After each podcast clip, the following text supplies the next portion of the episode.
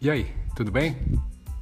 Ó, seja muito bem-vinda e muito bem-vindo a mais um episódio do podcast da Dante Dog Works, comigo, Dante Camacho, idealizador da Dante Dog Works.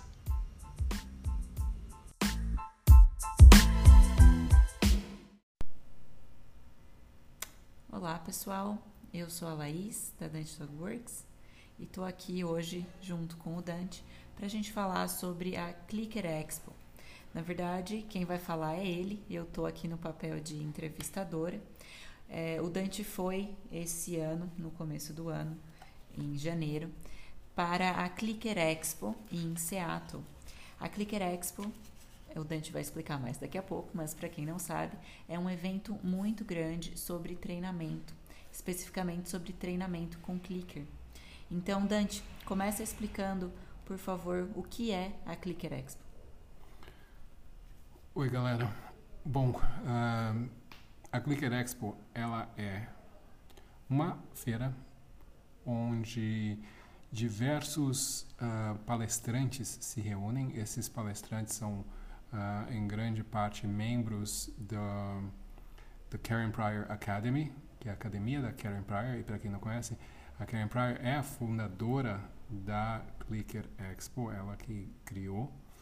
E a Academy é uma escola né, de treinamento que, onde eles dão diversos cursos e os instrutores dessa academia aí são, no geral, os palestrantes aí que estão na Clicker Expo. São uh, diversas palestras de diversos assuntos, todos relacionados a treinamento, que acontece por três dias seguidos. E assim é impossível você ver todas as palestras porque são horários diferentes e a cada horário tem várias palestras acontecendo.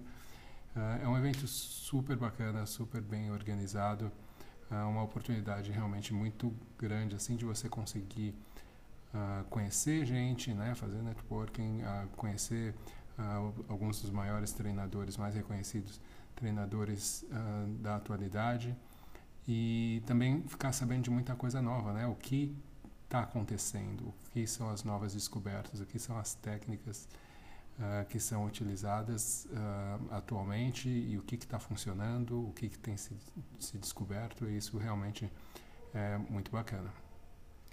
É, e esse evento, ele acontece aonde? Ele acontece com que frequência? Então, um, atualmente tem acontecido acho duas vezes ao ano. Então, três vezes. Tem uma na Inglaterra, né? Então, dois nos Estados Unidos e um na Europa. Esse ano acho que vai ser na Inglaterra.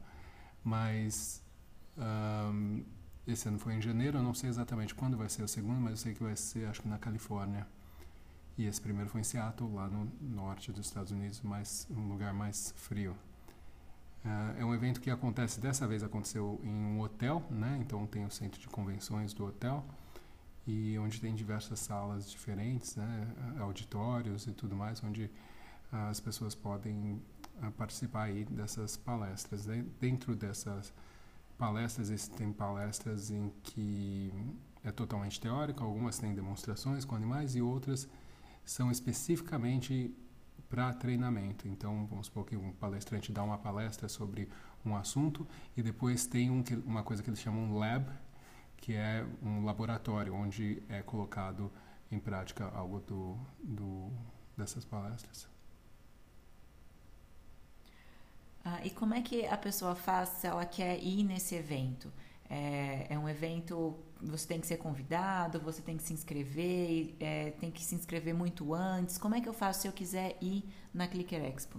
Então, um, você não precisa ser convidado, você tem que se inscrever, é só entrar no site um, que acho que é clickerexpo.com talvez, ou só buscar Clicker Training, clickertraining.com e você já pode se inscrever, mas tem que se inscrever com bastante antecedência, porque esse ano eu me inscrevi, acho que eram uns três ou quatro meses antes do evento e não tinha mais vaga. Eu fui para a lista de espera, então eu tive sorte de conseguir vaga para participar. Você pode participar dos três dias, como também pode escolher participar de um ou de dois. Uh, daí é uma, é uma escolha individual aí de cada um. Todos os anos as palestras, assim, tem palestrantes novos, tem palestras novas e um, é, é muito bacana. E é um evento grande? Quantas pessoas mais ou menos participam? Olha, é um evento bastante grande. Se a gente pensar em proporções de eventos para adestramento, eu acho que foram cerca de 600 pessoas que compareceram. Acho que talvez um pouco mais. Eu não tenho exatamente os números, mas é bastante gente. É um, o lugar fica bem lotado e é uma coisa que vem crescendo a cada ano.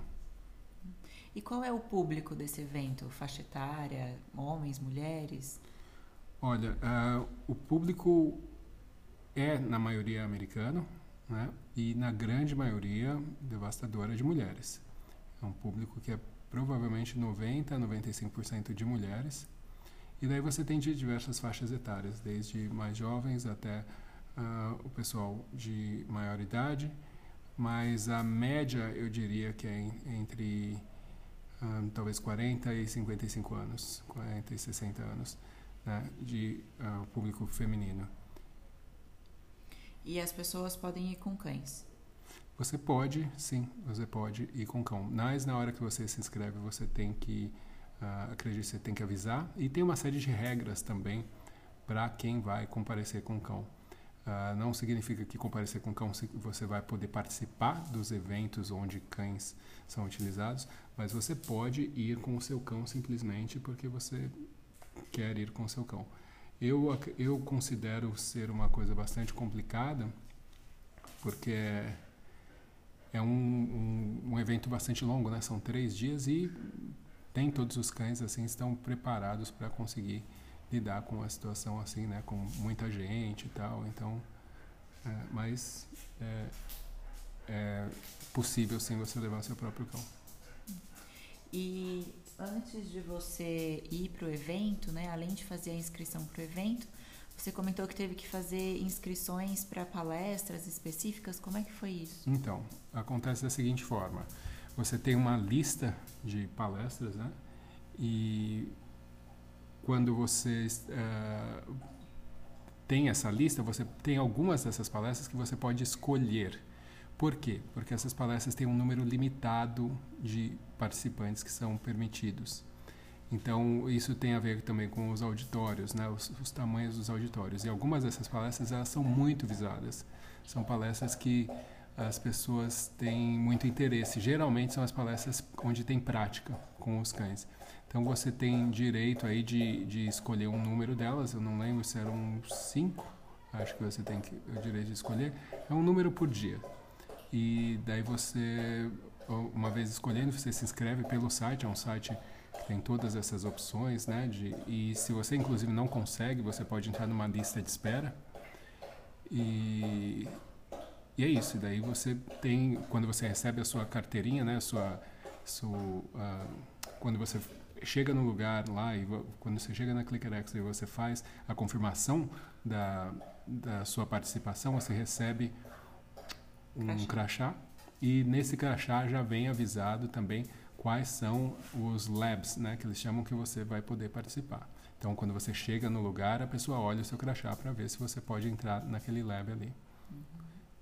Eu vi que no seu crachá tinha também um aviso de que era a primeira vez que você estava indo. O que, que, é exatamente isso? Então, exatamente. Uh, nos crachás, eles colocam os tipos de umas fitinhas, né, e cada fitinha de uma cor, com algum tipo de identificação essas identificações elas são variadas. Né? No meu caso, eu tinha uma identificação de que era a minha primeira vez, então uh, isso faz com que as pessoas que estejam tenham um, um clima bastante amigável assim dentro do, do, do, evento. Então as pessoas que já estão mais frequentes, que já estão lá, que já conhecem, já participaram de outros eventos, eles uh, reconhecem isso que é a sua primeira vez, então eles te ajudam mais, perguntam se você precisa de alguma coisa, se você está, né, ou mesmo as pessoas que trabalham no evento. Mas é muito legal porque muitos dos participantes, inclusive, existe uma, uma forma de você, como participante, se você já participou antes, se oferecer como um guia, como uma pessoa que vai ajudar um novo uh, participante da, da Expo, o que é bastante legal. E daí tem também, por exemplo, as pessoas que são alunos do, da academia da Karen Pryor, daí eles têm etiquetinha também. E eu tive uma outra etiquetinha que tinha a ver com o fato de eu fazer parte de um grupo que, que participou de um chicken camp que aconteceu uh, na semana anterior. Então são formas diferentes das pessoas se identificarem, se apresentarem, né? Tudo ali no seu crachazinho. Ah, então tem outros eventos acontecendo também na mesma época que estão ou não relacionados à Clicker Expo? Como que é isso? Então, não. Na verdade, isso foi uma coincidência dessa vez e daí eu consegui uh, combinar as duas coisas. Então, tinha uma, um, uma, um chicken camp que, foi, que era organizado por um grupo de, de voluntários, uma organização voluntária de ajuda a cães uh, abandonados, que aconteceu lá em Seattle também, e uh, eu fui convidado para ajudar nesse Chicken Camp, inclusive ensinar uma parte do, do camp, e também, por coincidência, então, estava aí acontecendo o, o, evento da Clicker Expo e aproveitei para combinar as duas coisas, mas não, é, não existe uma garantia né, de que vão haver outros eventos acontecendo na mesma época, no mesmo lugar ali. Tá, mas aqui no, no programa aqui do evento tem, falando de um outro evento aqui, The Ranch, com Ken Ramirez, isso está relacionado à Clicker Expo. Então, é, exato, o The Ranch é um rancho, realmente, né, que é utilizado pela escola da Karen Pryor para que os alunos passem por uma fase de treinamento prático ali com diversos animais, né? Ah, e o que eles fazem é, e foi o que aconteceu dessa vez, porque o, o ranch, o rancho era, é, era próximo de onde o, o, a expo estava acontecendo. Eles fizeram no dia seguinte à expo uma, um dia de treinamento nesse rancho. Só que ele era um dia exclusivo só para os alunos da academia da Karen Pryor. Então, mesmo que você quisesse ir, não ia ser uma coisa que você poderia participar se você não fosse membro daquele grupo. Entendi. É, e aí tem aqui também no, no guia aqui do evento, e você comentou que recebeu quando fez o seu credenciamento também uns tickets né? Como é que funcionavam esses tickets? O que eram esses tickets? Então, esses tickets foram foi uma coisa bem bacana. Esses tickets eram um, uns tickets mesmo, né, com numeração e você recebia uma quantidade de tickets e esses tickets uh, você deveria dar para pessoas que você visse fazendo alguma coisa boa, alguma coisa correta, né? Seja com o seu cão, seja ajudando alguém, seja fazendo qualquer coisa. Então vamos supor que eu estou lá e uma pessoa percebeu que eu estava perdido e foi lá me ajudar e perguntar se eu precisava de alguma coisa, me orientou alguma coisa, eu poderia pegar e dar o meu ticket para essa pessoa. E daí, uh, o que, que acontece? Quando eu dou o meu ticket, eu dou o meu ticket com o meu nome. Né? Quando essa pessoa recebe o ticket, ela tem um, uma urna onde ela pode colocar esse ticket. Ela coloca o nome dela também, e daí ela tem uma urna. E daí, ao final de cada dia, eles, sorte eles sorteavam tickets. E daí as duas pessoas ganhavam prêmios por uh, terem sido sorteadas ali. Então, tanto a pessoa que recompensou a atitude do, da pessoa, como a pessoa que foi recompensada também, que recebeu o ticket. Ambos, ambos recebiam aí uh, algum tipo de, de reconhecimento. Mas é, eu achei bastante interessante porque foca realmente na ideia de recompensar as pessoas por fazerem as coisas uh, que a gente gostaria né, que elas fizessem. Então, quando a gente nota uma pessoa sendo mais cuidadosa com seu próprio cão, uh, quando a gente nota uma pessoa sendo cuidadosa com o cão dos outros, né, isso são os momentos onde a gente tem que intervir, parabenizar e dar um ticketzinho. Isso eu achei bastante interessante também. Muito legal. É, e o evento ele era, tinha grandes patrocinadores, né? Como é que era isso? Tinha muitos estandes, muitas barraquinhas, coisas acontecendo além das palestras? Sim, então, isso é uma coisa que todo mundo comenta da, da Clicker Expo. É, o maior patrocinador da Clicker Expo é a Kong. Né? E a Kong uh, tem um stand muito grande lá de venda de produtos e com preços muito abaixo do mercado. Então é uma coisa que é muito famosa porque muita gente vai lá comprar muita coisa. Tem muitos livros, então se você quer ter uh, acesso a, a, livros de adestramento, são dezenas e dezenas, eu imagino centenas de títulos diferentes. E tem outros stands também. Daí tem stands com novidades, tem stands com equipamentos diferentes, seja um brinquedo, seja equipamento para uh, trabalhar uh, o exercício físico, por exemplo, para o cachorro. Então tem um stand sobre, com mesinhas e bolas e todos aqueles aqueles equipamentos para trabalhar a propriocepção e tudo mais. Existem stands de outros grupos, né? Então vamos supor, tem um stand sobre um grupo que faz e promove treinamento de cães de assistência. Então eles dão cursos, então eles tinham um stand lá. Então tem diversos stands aí, uh, mas a venda maior de produtos assim para cães diretamente é realmente da Kong, que é o, o maior patrocinador.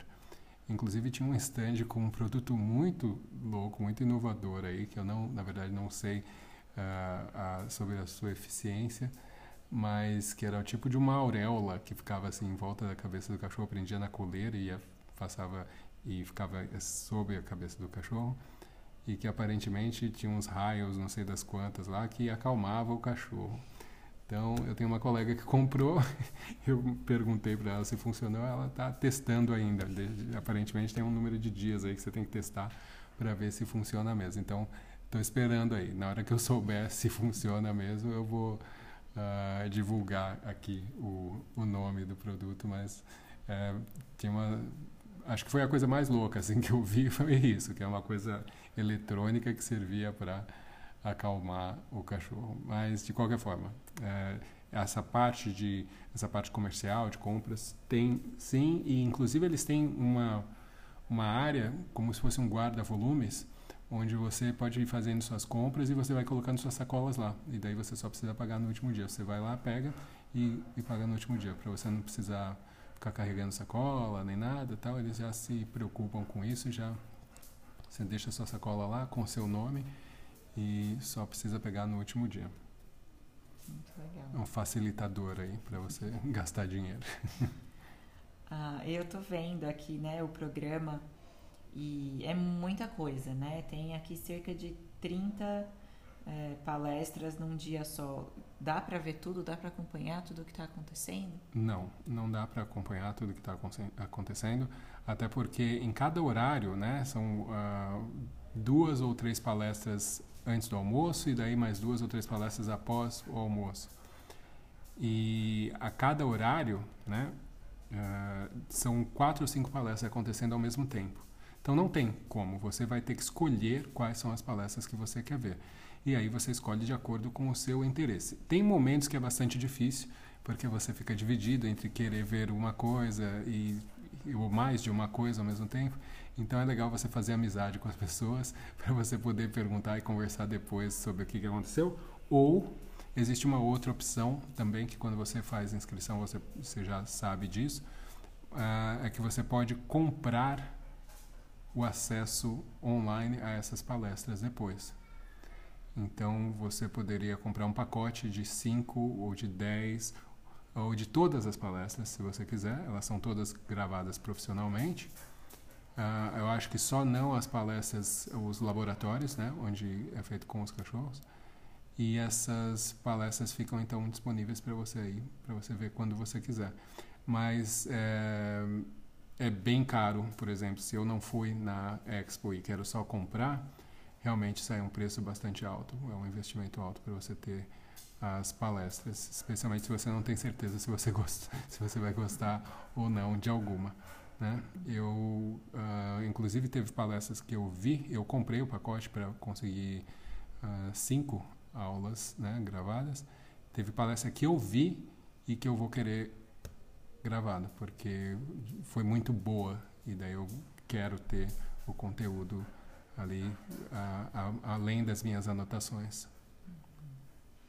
É, e olhando aqui no programa, né, a gente tem o nome da palestra, os horários, o nome da palestra, é, quem vai ser o palestrante, o local onde a palestra vai acontecer e tem aqui o formato, né? A gente tem session, lab e meal. Então acontece troca de informação até na hora da refeição, é isso?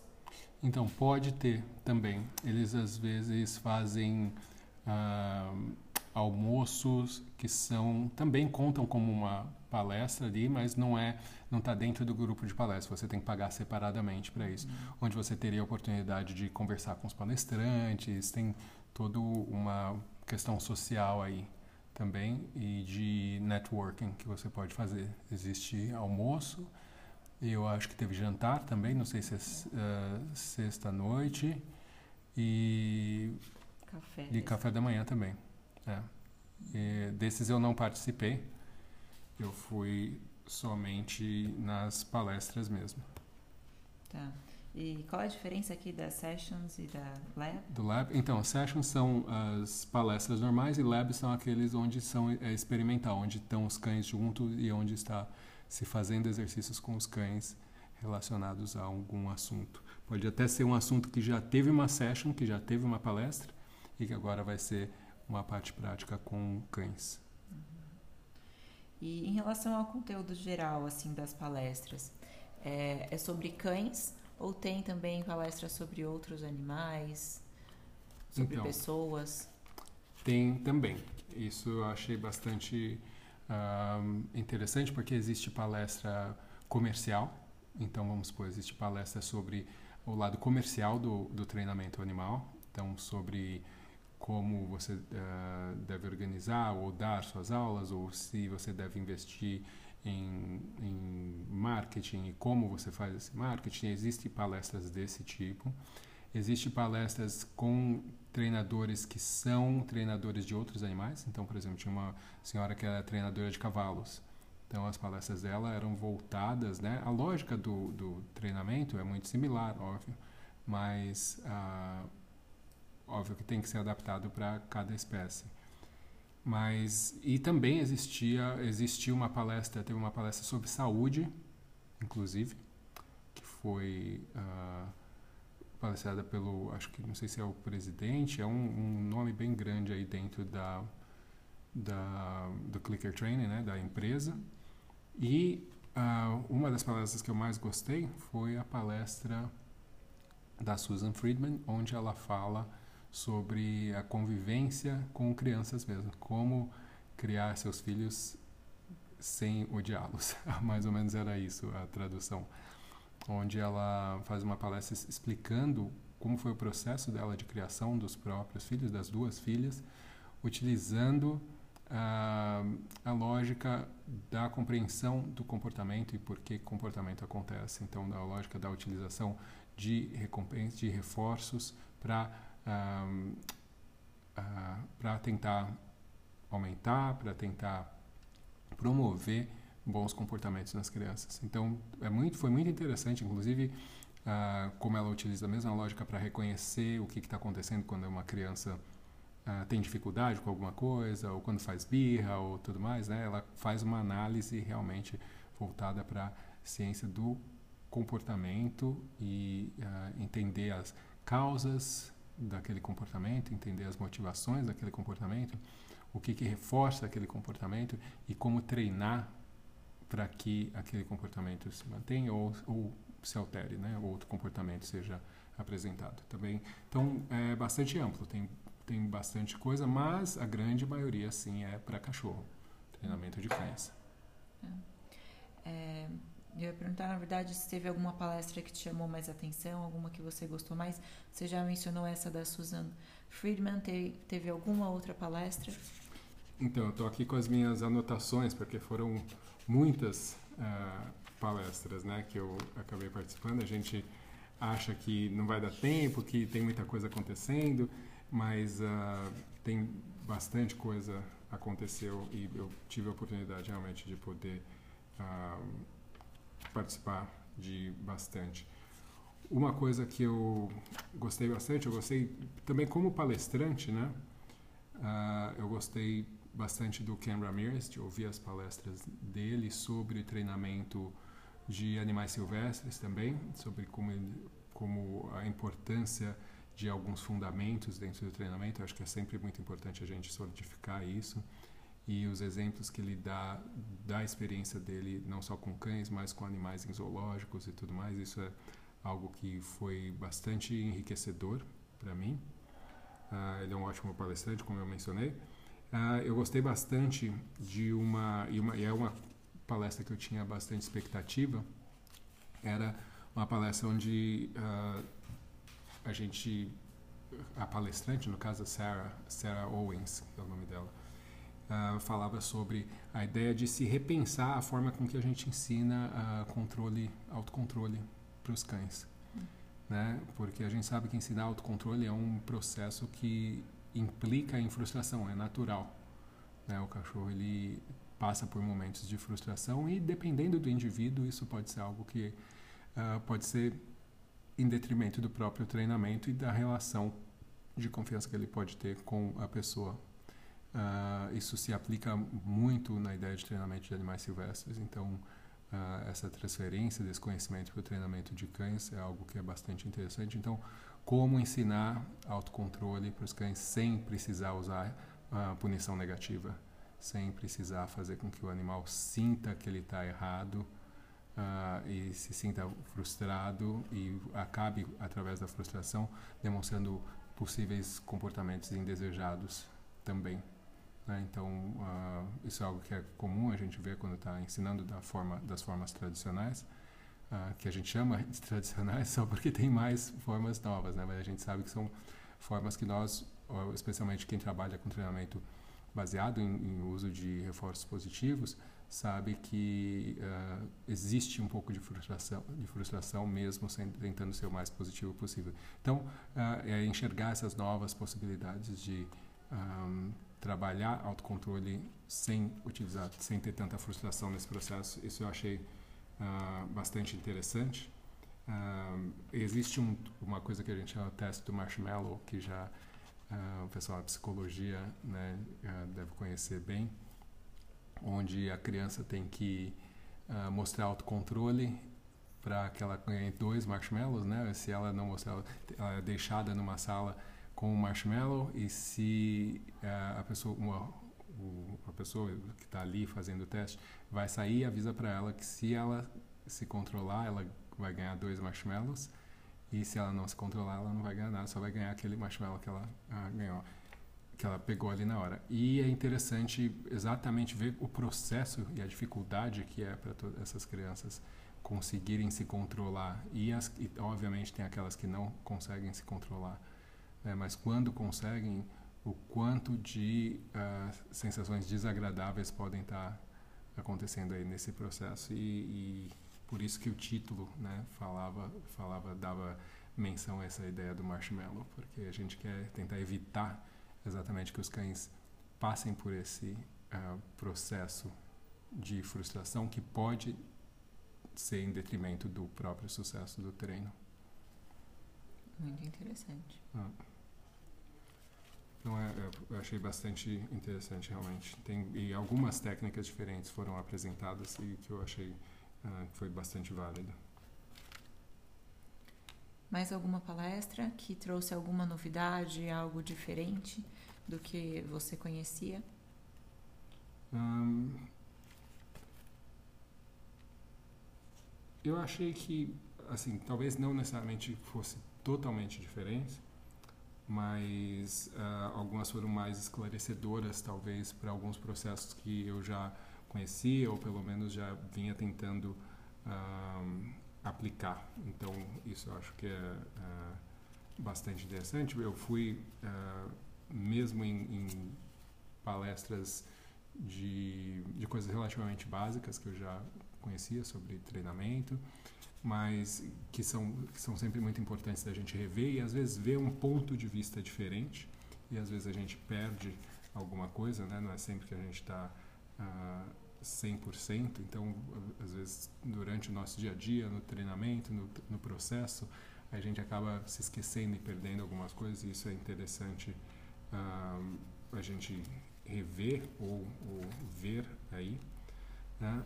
Uh, eu gostei bastante também de uma sessão, que na verdade não foi uma sessão, foi um lab, um laboratório, onde se pegaram cães e treinaram ali. Eu fui, acho que em dois ou três. Um era sobre uso da focinheira e outro era sobre era uma simplesmente uma sessão de treinamento onde mostrava-se a ideia de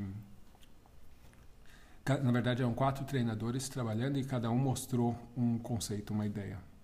E eu gostei bastante do conceito de que eles chamam de start button, que é um botão de início.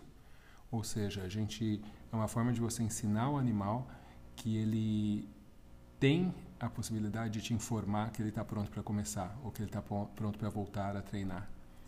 Então é uma, é um, eles chamam de botão de início porque seria como se o cão pudesse apertar esse botão de início. Vamos lá, vamos continuar que eu estou pronto, sabe? Então é uma forma de você questionar o cão se tudo bem, né? Se podemos continuar, se tá, se você está preparado, se esse exercício não foi demais. O que é uma coisa que é assim, adestradores mais experientes conseguem perceber isso durante o seu treino. Se você se você está realmente 100% ali engajado no seu treino e consegue uh, identificar a comunicação do cão, você vai perceber quando o cão começa a demonstrar pequenos sinais de que ele uh, está cansado ainda, que ele não está pronto para voltar a treinar. Então, é muito comum, por exemplo, pessoas que estão brincando com o cachorro de bolinha e o cachorro vem, traz a bolinha, entrega e tal, e daí o cachorro começa a demorar um pouquinho mais para entregar a bolinha. Ou ele traz a bolinha até a sua mão, mas ele não solta de imediato. Então são pequenos sinais que o cachorro começa a demonstrar que podem significar que ele está ah, começando a se cansar ou ele está tendo algum tipo de dificuldade aí. E quando você é experiente, você consegue perceber essas coisas. Se você não é, fica mais difícil. Então o que eles fazem é criar um, um protocolo, um padrão que faz com que isso fique mais fácil de ser identificado. Ou seja, o cão tem um espaço ali onde ele pode ir e daí a pessoa vai lá e pergunta, beleza, podemos continuar? E o cão vai concordar ou não. Daí é uma questão da gente uh, observar a linguagem dele, observar a reação do cão. Mas eu achei uh, bastante interessante isso. E uma sessão que eu vi de um treinador inglês chamado Chirag Patel, onde ele simplesmente fez uma aproximação inicial de um, uh, uh, de um cão estava com a sua tutora, um cão que era bem apegado, né? Então nem olhava para as pessoas em volta, ficava só olhando para ela e daí ele faz uma aproximação inicial explicando como seria esse processo, né? Para que o cachorro possa treinar com ele sem ficar com uh, nenhum tipo de receio ou questionamento ou dúvida ou mas principalmente receio de perder as, uh, aquele, aquela base de segurança que é a presença do tutor. Então, eu achei esse procedimento também bem legal, ótimo treinador, muito sutil. E o interessante foi que esse processo, esses processos iam acontecendo. No caso do Chirag, ele conseguia uh, narrar o que ele estava fazendo, o que é bastante interessante. A moça que fez o, o, a parte do, do botão de início, ela não conseguia narrar, então ela fazia um pouco, parava e daí explicava o que ela fez. Ela fazia um pouco mais, parava e explicava o que ela fez. Nesse caso, na verdade, as palestras, no geral, não podem ser filmadas. Né? Então, realmente, você tem que estar super atento, fazer o máximo de anotações possível para você poder lembrar e manter toda essa informação. Porque são três dias de, de informação constante, então é muito fácil a gente acabar uh, se esquecendo. Então, eu vim com um livro aqui, cheio de anotações, na verdade, um livro que eu acabei escrevendo, com as anotações das palestras e a minha opinião sobre uh, o que estava sendo falado. Né? Uma coisa que eu achei bastante interessante também é que durante essa essa essa Clicker Expo, uma coisa que ficou forte para mim é a ideia de que o comportamento realmente ele um, ele está diretamente ligado à emoção do animal e para a gente influenciar a emoção, a gente tem que focar em comportamento. Né? E que uh, tem um outro detalhe, talvez uma coisa que eu tinha esquecido, que foi uma palestra que eu vi sobre contracondicionamento, uma forma diferente da gente pensar sobre contracondicionamento. Que talvez a gente estivesse olhando para o contracondicionamento de uma forma errada. E isso também é uma coisa que é bastante interessante. A gente pensa em contracondicionamento, a gente pensa em criar emoções novas, fazer novas associações emocionais a estímulos uh, que o animal já já tinha condicionado e uh, o questionamento, né, todo foi em, em relação a quando e o que, que a gente realmente está recompensando. Porque no momento que você está fazendo uma associação clássica, tudo bem. Você está ali só fazendo a associação do estímulo com um, um, uma consequência, né? no caso, um reforço ali, um, uma recompensa. Mas no momento em que o cão percebe isso, passa a ser ah, algo operante, entra dentro de uma, de uma estratégia de condicionamento operante. Então, a partir desse momento, você tem que mudar a sua forma de, de marcar e recompensar e clicar o, o processo de condicionamento. Porque daí você tem que passar a focar em comportamento e não só agir como se você estivesse trabalhando com um condicionamento clássico. Então você tem que esperar a reação do cão e não simplesmente continuar tentando parear uh, estímulo, consequência, estímulo, consequência, estímulo, consequência. Eu, eu achei bastante interessante porque foi questionado: será que a gente está fazendo certo isso? Por que não esperar e, e daí marcar os comportamentos? Porque se o comportamento está ligado à emoção, então você também estaria de alguma forma aí uh, alcançando a emoção desejada. É um pouco técnico tudo isso aqui, pode, pode passar meio longe assim na cabeça de alguns ouvintes, mas uh, exatamente para isso que a gente vai na ClickEx. Sim, mas gente... me chamou a atenção até as palestras que você está comentando aí, está falando que assistiu, é, de serem temas extremamente técnicos, né? Às vezes até conceitos básicos, né, do treinamento, mas você faz uma palestra, tinha uma palestra só sobre isso aprofundando e você, por exemplo, até agora não falou de nenhuma palestra de tipo resolver o problema de comportamento X. Então, como se as pessoas estivessem mais focadas em desenvolver mesmo as técnicas de treinamento, né, e não simplesmente na questão de resolução, né, ou, ou do que é, vendável, digamos assim, né? Vendável. É, eu acho que na sua grande maioria, sim, as palestras elas são ah, elas não são diretamente focadas em um problema específico, mas tem palestras específicas sobre isso. Uhum. Então vamos supor, eu não fui, mas tinha uma palestra que era exclusivamente sobre reatividade uh, cães quando chegavam pessoas em casa. Então, um tipo de reação específica um, num contexto específico. Então, passava um protocolo inteiro de como trabalhar esse tipo de questão. Cão que é reativo quando chega pessoas em casa. Então, existe também isso, uhum. é numa quantidade menor, mas uh, realmente é algo que daí depende de, de cada indivíduo e é muito claro isso. As pessoas vão naquilo que elas têm mais necessidade, que elas têm mais problemas, que elas querem obviamente, sentem um pouco mais de dificuldade. Uh, não foi as palestras que eu fui, no geral, elas não eram assim. Existia, uh, teve uma palestra do Ken Ramirez que eu fui, onde ele falava sobre o, o protocolo dele de, geral de resolução, né? os procedimentos que ele uh, que ele tomava ou as, na verdade, o processo dele de identificação de problema, o que, que ele olhava uh, e quais os passos que ele tomava, quais, quais as coisas que eram necessárias para se conseguir lidar com problemas, mas é uma coisa geral.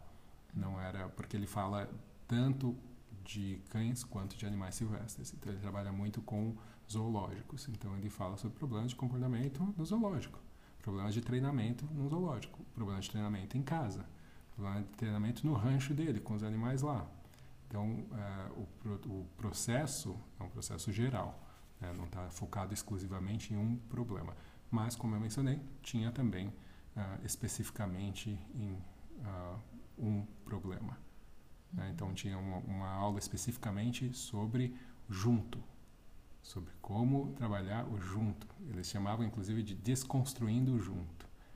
Então, para quem trabalha, para quem gosta de obediência formal, né? É isso que eu estou falando, não é o junto de andar do lado da pessoa, é aquele junto onde a pessoa, onde o cão anda colado, as patas dele tem que estar exatamente numa posição específica ao lado da pessoa, a cabeça dele tem que estar numa posição. É uma coisa muito técnica. E tinha também palestra específica sobre isso. Então, as pessoas que são fanáticas pelo esporte de obediência se direcionariam aí para esse tipo de, de palestra. Uhum. Bom, enquanto você estava lá no evento, você compartilhou aí nas suas redes sociais uma frase, né, do Ken Ramirez falando é, sobre justamente a questão do treinamento básico, né? Que um treinamento avançado é o treinamento básico bem feito. Né?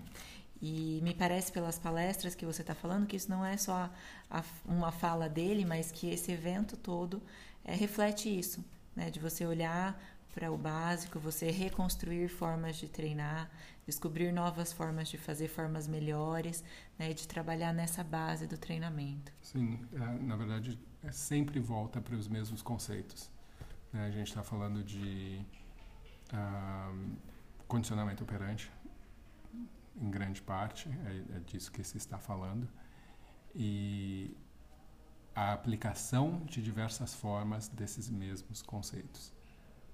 Então, em tudo que a gente viu em relação a treinamento mesmo, é, é, só formas diferentes das pessoas verem, olha, tudo isso que a gente já sabe, todo esse básico, é assim que a gente aplica. É assim que a gente... Porque é muito difícil, às vezes, a gente conseguir identificar, a gente conseguir perceber como que o conhecimento que a gente tem técnico se aplica à realidade, se aplica a situações diferentes.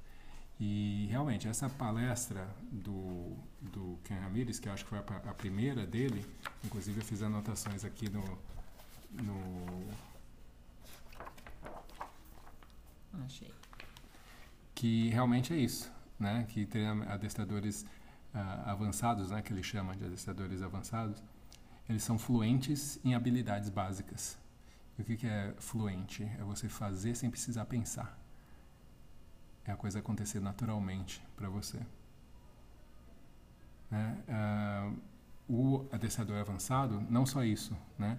ele sabe que, na verdade, as diferentes formas da gente adquirir e recompensar comportamentos, elas são muito importantes. Então ele reconhece essa importância. Então ele sabe que ele não pode simplesmente ter uma forma de, de conseguir alcançar comportamentos e reforçar comportamentos. É, ele, uh, um adestrador avançado, ele tem essa uh, habilidade, né? Uh, hoje, mas ele reconhece que, independente de qual seja ela, ela pode ser melhorada, ela pode ser aprofundada. Né? Ela pode ser realmente a, avançada. E um, aquilo, né? Também reconhecer que um adestrador, porque tem muita gente que fala, ah, o adestrador ele é um adestrador avançado porque ele está fazendo isso há muito tempo e que não existe a, a, relação não tem a ver com o tempo, mas realmente com fluência. E um adestrador avançado ele tem uh, é difícil da gente uh, cruzar com um adestrador avançado, conhecer, porque uh, esse adestrador avançado ele não é, ele pode ser muito bom em uma coisa. Vamos supor, você trabalhou por 20 anos num abrigo e você sabia aquele mundo, né? Você pode ser muito bom naquilo, mas o adestrador avançado ele consegue expandir isso, ele consegue adaptar as habilidades e o conhecimento que ele tem uh, para outros âmbitos, para outras situações, outros animais, outros contextos. Isso realmente é algo que ficou bastante marcado para mim, por ser também a primeira palestra, mas foi uh, foi muito legal, muito interessante e é o que você falou, né? A gente voltar para a questão do básico e da importância de ter isso muito forte, né? porque é uma é como uma base de um de um edifício, né? Os fundamentos se eles não são sólidos, qualquer coisa que você construir em cima vai ser frágil, e assim com o nosso conhecimento de adestramento. Então, é, existe muita fragilidade exatamente por conta disso. E daí as pessoas uh, talvez não confiem, talvez seja essa a questão, né? Não está sólido, então qualquer outra coisa que acontece, eu vou atrás, eu vou atrás disso, eu vou atrás daquilo, eu vou atrás disso, e no fim não percebe que tendo o básico, todo o restante vai ficar muito mais fácil. Muito legal. É, você notou né, no evento, no conteúdo das palestras, alguma questão é, cultural, algo que você achou interessante que você acha que não dá para ser aplicado aqui por conta da nossa cultura ou da nossa forma de trabalhar com adestramento? eu acho que não. O que eu vi de diferente, assim que pode ser diferente culturalmente, na verdade é tudo que a gente vê no geral quando a gente pensa em adquirir conhecimento de fora. Então, todo livro que eu leio que não é brasileiro de adestramento vai ter coisas que eu sei que não, não fazem sentido para a nossa realidade, não, não se aplicam, porque a gente vive de forma diferente, a gente vê cães de uma forma diferente, as nossas as casas são diferentes, né? as nossas rotinas são diferentes.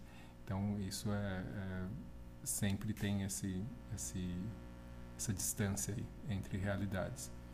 Um, lá, pelo menos o que eu notei no geral, uh, é tudo realmente aplicável para o que para a nossa realidade aqui. A não ser, né, talvez nessa, uh, nessa sessão que foi essa palestra sobre reatividade na chegada de pessoas em casa, talvez aí fosse muito diferente. Exatamente porque as pessoas vivem de forma diferente, né? Então, uh, talvez isso fosse um pouco diferente, mas no restante não, não notei nada que fosse assim, uma discrepância muito grande. Falar, ah, não dá fazer isso no Brasil. Uhum. Hum. E qual foi né, a palestra, o, o aprendizado que você teve, que você chegou em casa querendo começar a aplicar já, querendo começar a fazer e começar a treinar? Hum.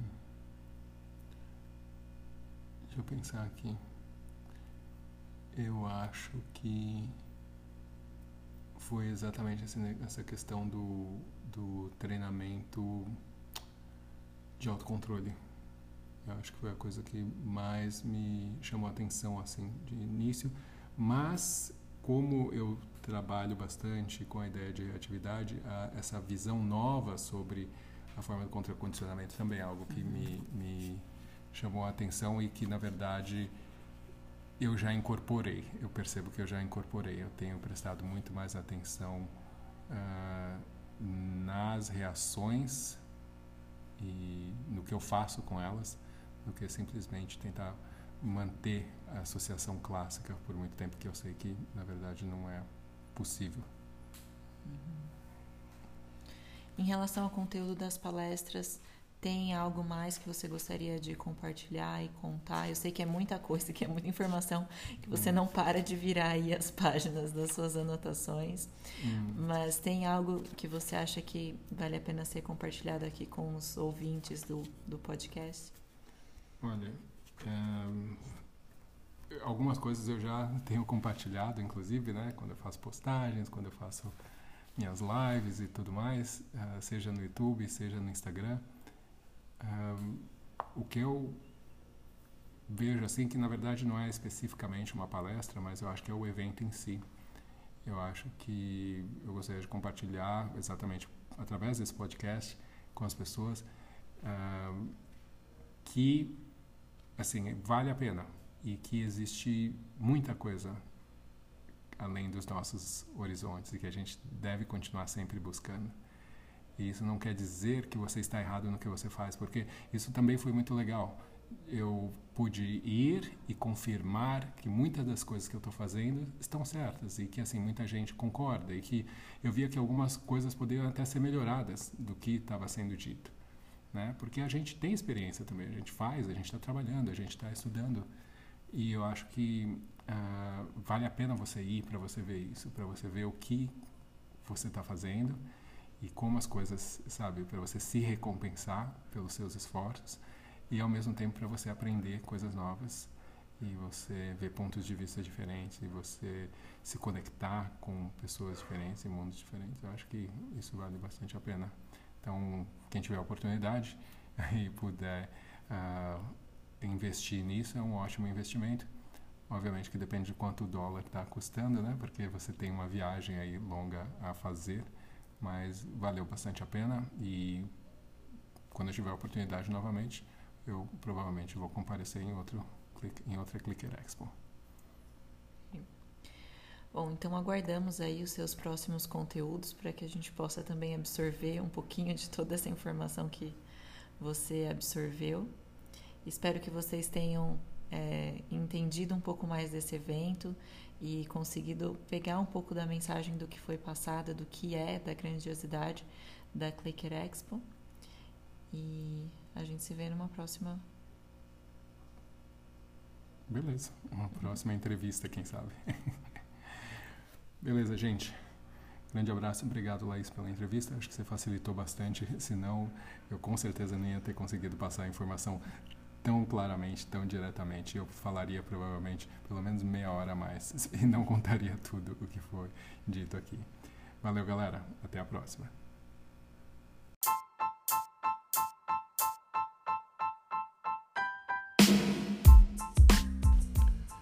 Então, pessoal, esse foi mais um episódio do podcast da Dante Dog Works.